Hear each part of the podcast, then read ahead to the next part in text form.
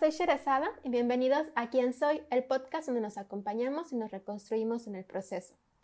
Quiero comenzar pidiéndoles que se suscriban a los canales de Spotify y de YouTube para que crezca el grupo de personas que escuchan el podcast. En Facebook pueden encontrarme como Quién Soy, por Instagram y Twitter pueden encontrarme como Quién Soy Podcast. Igualmente, pedirles su apoyo para difundir los capítulos a sus conocidos. El tema que vamos a tratar el día de hoy es ¿qué es la alimentación saludable? Es importante comenzar planteando que la nutrición y alimentación son dos conceptos distintos que a veces se confunden, pero que van ligados directamente el uno con el otro. La nutrición es un proceso involuntario, donde el cuerpo hace uso de los nutrientes que integramos para aprovecharlos, convertirlos en energía y cumplir con sus funciones vitales, es decir, el funcionamiento de nuestro cuerpo mientras la alimentación es un proceso voluntario y consciente, nosotros lo elegimos, en el que ingerimos alimentos, por lo que la alimentación interviene en directamente factores como ambientales, psicológicos, biológicos, sociales, culturales, entre otros, en cuestiones como selección y preparación de los alimentos que vamos a consumir. Entonces, tiene que quedar muy claro estos dos conceptos. La nutrición es involuntaria, mientras la alimentación es voluntaria. Interviene desde dónde vivimos, por ejemplo, si donde vivimos pues tenemos acceso más fácil a naranjas o a cierto tipo de animales. Eh, también tiene que ver con nuestras preferencias, que tiene que ver a su vez nuestras preferencias individuales con las influencias de nuestra familia al respecto. Em, también tiene que ver con cómo nos gusta preparar, si nos gusta caliente, si nos gusta fríos. Em, entonces son mil factores que intervienen en el proceso de alimentación. Ya estableciendo entonces la diferencia entre estos dos conceptos, hay que aclarar qué es alimentación saludable. Y esto significa consumir alimentos que contengan todos los nutrientes esenciales y energía necesaria para mantener el cuerpo en correcto funcionamiento. Esta es la base de una buena salud y em, debe incluirse el consumo correcto también de agua simple y realizar actividad física de manera constante para mantener bien a nuestro cuerpo. De esta forma se previene y o se controla enfermedades como el sobrepeso, la obesidad, la diabetes y presión alta, entre otras. Existen algunas guías prácticas para mantener una alimentación correcta, como es el plato del bien comer, del que hablaremos un poco más adelante.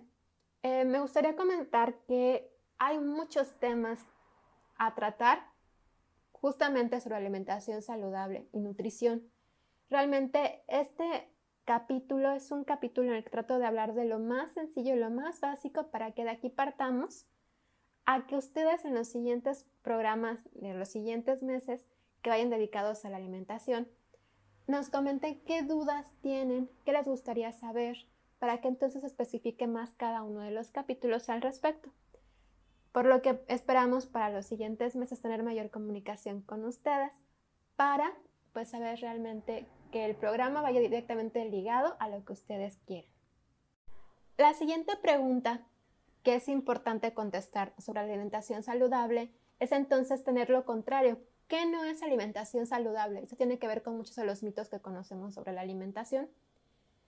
No es alimentación saludable el tener hábitos erróneos. Eso significa que son acciones, conductas que realizamos constantemente y que ya no son de forma consciente. En muchos casos tenemos malos hábitos ya sea por conocimientos erróneos, ya sea mala o poca información sobre la alimentación, influencia de mercadotecnia, medios de comunicación e incluso la influencia de nuestras emociones en los alimentos. Por lo que hay que tener claro que no existen los alimentos buenos o malos. Tiene que ver con la regulación de qué tanto consumimos cada uno de ellos. Em, tampoco em, el sobrealimentarse, es comer mucho, significa que estemos bien nutridos. También el comer constantemente los mismos alimentos y que estos no sean crudos o poco crudos constantemente, no lo es. Consumir demasiada carne, demasiado azúcar, grasas y calorías sin aporte nutrimental constantemente hacen malos hábitos en nuestra alimentación. El no dedicarle tiempo a planificación de la comida semanal o no dedicarle tiempo a elegir los alimentos que forman parte de la misma es decir, saber de dónde vienen y de la frescura de los mismos tampoco lo es. Y el comer constantemente alimentos procesados tampoco. Hacer dietas constantes, no seguir un plan nutricional específico para las personas tampoco es saludable. Y cuando hablo de un plan nutricional es lo que conocemos o lo que antes se llama dieta, pero realmente no tendremos que seguir dietas, son planes nutricionales y son específicos para cada persona. Cuando vas al nutriólogo, él checa cómo está tu, tu peso, que corresponde a tu talla, si hay eh, a través de estudios eh, saber cómo está tu glucosa, colesterol, etcétera, y a través de ellos se hace un plan específico para tus necesidades. Y si tú adoptas el de otra persona que tiene otra edad, hace otras actividades y tiene otras necesidades, pues realmente no va, a, no va a beneficiar tu salud. Y tampoco vas a ver los resultados que tú esperas. Y también el ser muy exigente con nuestros cuerpos o comer por ansiedad, por ejemplo, tampoco es alimentación saludable. Entonces, ¿qué es importante conocer para llevar a cabo una alimentación correcta? Primero, que se debe trabajar en mantener una alimentación saludable en las diferentes etapas de nuestra vida. Como comentaba hace rato, existe una guía educativa de la que seguro han escuchado muchos de ustedes antes y es el plato del bien comer. Y lo primero que se identifica del plato del bien comer es la división de tres grupos de alimentos. El primero son verduras y frutas, que contienen principalmente vitaminas, minerales, antioxidantes y fibra dietética. Em, también está el grupo de cereales y tubérculos, que es la principal fuente de hidratos de carbono. En ella se incluye desde pasta, arroz, tortilla, el maíz, la papa, que normalmente realmente es un tubérculo y va dentro de los cereales, pero cuando tú preguntas normalmente de frutas y verduras, incluso te pueden decir que la papa es una de ellas y realmente no. Por su aporte, por su almidón, corresponde a los cereales. Y el otro grupo, el tercero, son leguminosas y alimentos de origen animal, que es la principal fuente de proteína. Y pues aquí incluye el pollo, incluye em, el cerdo, la res, derivados como lácteos, eh, huevo, el queso. Y en cuanto a leguminosas, pues tenemos los frijoles, tenemos eh, las habas, las lentejas, entre otras.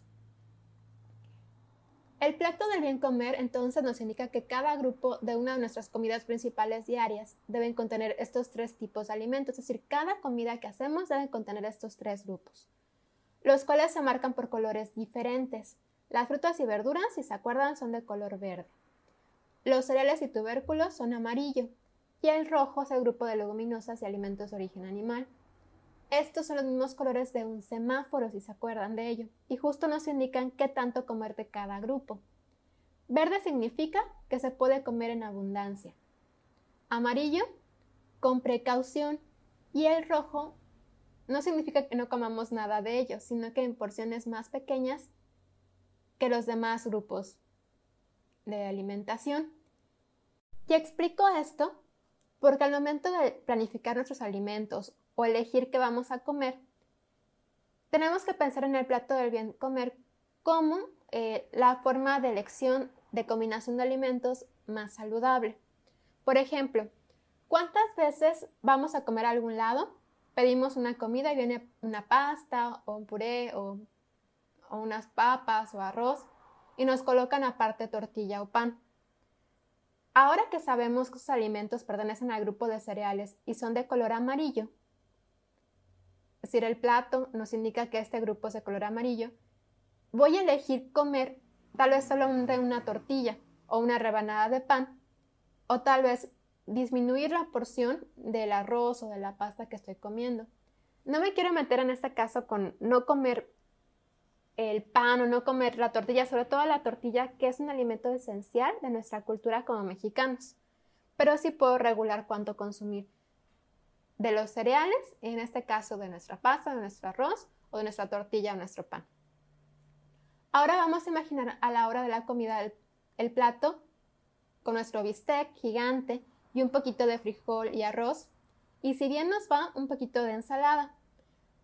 Pensando en la distribución del plato del bien comer, podremos pensar en no dejar de comer lo planeado, es decir, comer todo lo que estoy indicando que hay en este plato, pero sí cambiar las porciones de cada grupo.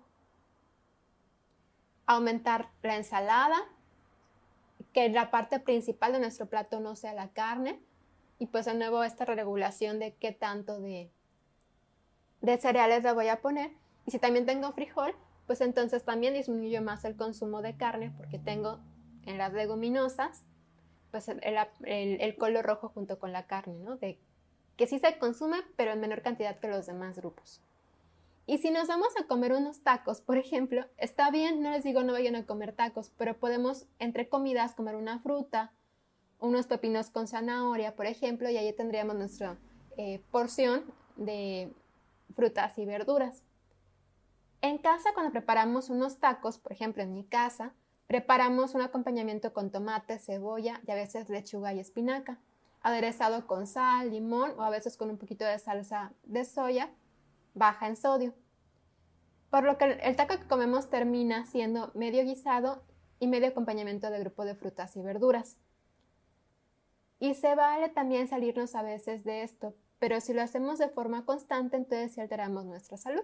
Entonces el chiste o la parte principal de esto es saber cómo combinar esos alimentos y qué porción o qué grupo de alimentos sea en mayor porción y cuál menor. Hay muchos temas con respecto a la combinación de estos grupos de alimentos. Por ejemplo, si eres vegetariano, el combinar arroz y el frijol se compensa el requerimiento de proteínas que se necesita. Los alimentos igual no nos aportan micronutrimentos, que son los anticuerpos necesarios que requerimos. De ahí que se habla durante esta pandemia que estamos viviendo de mantener una alimentación saludable y hacer activación física. Ya en otros capítulos, como decía, hablaremos más de esto y otros temas al respecto para, para cambiar nuestros hábitos de alimentación. Otro factor a tomar en cuenta en el proceso de querer cambiar nuestros hábitos para una alimentación saludable es la conducta alimentaria, porque como les dije al inicio del podcast, en la alimentación no solo interviene el acto de comer en sí, porque en ella intervienen otros factores sociales, psicológicos, económicos e individuales, y en esto la conducta alimentaria forma parte del conjunto. Entonces, estos factores están directamente asociados a situaciones que forman un determinado estilo de vida y proporcionan a la persona una identidad propia. Esto entonces comienza a contestar la pregunta de ¿Por qué comemos lo que comemos? Según Herman y Pilby, la conducta alimentaria está integrada por tres componentes individuales que intervienen en la elección de los alimentos que consumimos. Primero es cognitivo, que es lo que conocemos del tema. Luego está la conductual, que intervienen entonces justamente las conductas o lo que hacemos con respecto a este tema de la alimentación. Y por último, el afectivo, qué es lo, que sentimos al respecto. Gibson dice que el componente afectivo, la relación entre emociones y alimentación, es algo complejo, ya que nuestras emociones y el estado de ánimo pueden influir en las conductas alimentarias y viceversa, la alimentación puede modificar las emociones y estados de ánimo. En un estudio realizado en la Universidad Nacional Autónoma de México, por Elizabeth Peña y Lucy Martínez con estudiantes universitarios, concluyeron que las personas identificadas como comedores emocionales aumentan el consumo de los alimentos en respuesta a emociones desagradables, y aquellos que no son comedores emocionales entonces no realizan cambios en sus niveles de consumo. Pero incluso hay estudios que afirman que los comedores emocionales también aumentan su consumo en momentos de emociones agradables. Habrá que reflexionar si nuestras celebraciones o reuniones sociales en donde la comida interviene directamente, nuestras emociones intervienen en la cantidad de comida que consumimos en esos momentos. Actualmente surgió un enfoque de la nutrición que toma en cuenta las conductas alimentarias y se le conoce como alimentación intuitiva. Incluso en otros programas podemos hablar más sobre qué es y qué pautas seguir para ello pero eh, principalmente consiste en entender y distinguir las señales de nuestro cuerpo para alimentarnos y no enfocarnos en el peso que tenemos. Siguiendo una alimentación saludable, mayor autoconocimiento y conectar nuestro cuerpo con nuestra mente. Significa entonces que comamos todo sin medida, significa que entendamos esta conexión entre cuerpo y entre nuestra mente. Cuando tenemos señales que nos indican que tenemos hambre, cuando tenemos señales que nos dicen que ya no tenemos hambre, que ya comimos suficiente. También el tema de entender cuando, nuestro cuerpo está diciendo de una u otra forma que requerimos más ciertos alimentos que no estamos consumiendo. Y también entender cuando hay ciertas emociones por las que estamos atravesando que están influyendo tal vez en lo que queremos comer y ser conscientes y tomar la rienda de ello. Y que tampoco intervengan ciertas cuestiones de, eh, culturales o sociales o de medios de comunicación que nos dicen cómo deberíamos de sentirnos o qué deberíamos de comer. Para ello es indispensable distinguir entre las necesidades alimentarias físicas, que es el hambre física entonces, y distinguirlo de las necesidades alimenticias emocionales, que es el hambre emocional. El hambre física es el impulso biológico que nos dice que repongamos los nutrientes. Interviene la nutrición y las funciones vitales de nuestro cuerpo. Se siente gradualmente. Tiene que ver con la digestión y alimentos que necesitamos. Y hay diferentes señales para distinguirla. Por ejemplo, el estómago gruñe o hace sonidos, nos sentimos cansados, nos sentimos irritables. En cambio, el hambre emocional es impulsada por nuestras necesidades emocionales. Si hay tristeza, soledad, el aburrimiento, pueden ser algunos de los sentimientos que pueden crear antojo de comida, buscando en muchos casos alimentos reconfortantes. Y el hecho de comer por este tipo de hambre también puede causar sentimientos contra nosotros mismos, como la culpa o el odio. Por lo que podemos comenzar con identificar de manera personal en nuestro comportamiento si estas relaciones con la alimentación que realizamos normalmente nos alimentamos más por el hambre emocional o por el hambre física. Entonces podemos trabajar con la guía de profesionales como nutriólogos y psicólogos en ello a partir de hábitos de alimentación saludable. Ya para ir cerrando este tema, vamos a tomar en cuenta que mantener una alimentación saludable entonces o equilibrada es incluir en nuestra alimentación una variedad suficiente de alimentos y en las cantidades adecuadas. De acuerdo con las características y estilo de vida de cada persona, es algo individual para mantener una buena nutrición, para tener una buena salud y un adecuado bienestar entonces. Por ello, el nutrólogo crea planes de alimentación individuales, porque toman en cuenta todas las condiciones que nos caracterizan como personas con hábitos de alimentación específicos, gustos, estado de salud, costumbres e ideales, actividad física y estilos de vida muy diferentes. De ahí trabajar en información más al respecto, conocer nuestras necesidades y trabajar en nuestro bienestar emocional, físico y social. La canción para cerrar el podcast se llama Oda al Tomate y es interpretada por Jorge Drexler, pero esta proviene a su vez del poema de Pablo Neruda con el mismo nombre. Y dice, y sobre la mesa, en la cintura del verano, el tomate, astro de tierra, estrella repetida y fecunda, nos muestra sus circunvoluciones, sus canales, la insigne plenitud y la abundancia, sin hueso, sin coraza, sin escamas ni espinas. Nos entrega el regalo de su color fogoso y la totalidad de su frescura. Normalmente, las canciones que mencionamos van relacionadas con las emociones. Sin embargo, el reconocer la belleza de los alimentos, los aportes para nuestro bienestar, cómo los alimentos intervienen en nuestras decisiones diarias, es indispensable. Saber qué estamos comiendo, cómo lo estamos comiendo y por qué lo estamos comiendo cómo forman parte de nuestra vida diaria, nuestras mesas, con nuestras familias. Para poder poner en práctica lo que hemos aprendido el día de hoy sobre la alimentación saludable y cambios en nuestros hábitos, primero pregúntate lo anterior. Toma conciencia de que en cada bocado que comemos y cada trago que tomamos estamos tomando decisiones sobre nuestra salud y nuestro bienestar. Puede ser que no tengamos la información necesaria, que no somos conscientes de nuestra hambre emocional y actitudes que tomamos sobre la alimentación, de los factores que intervienen en ella, o incluso siendo conscientes, a veces llegamos a tomar decisiones sin valorar las consecuencias perjudiciales a largo plazo. Es momento de vivir sintiendo el placer que nos proporciona el comer, de no idealizar un tipo de cuerpo, de tener mayor confianza personal con el nuestro, de informarnos, de contar con una salud adecuada, consumiendo alimentos variados y en porciones correctas. Con esto concluimos el podcast del día de hoy. Recuerden que como cada lunes a las 10 de la mañana sale un nuevo capítulo y nos escuchamos sin falta la próxima semana en Quién Soy.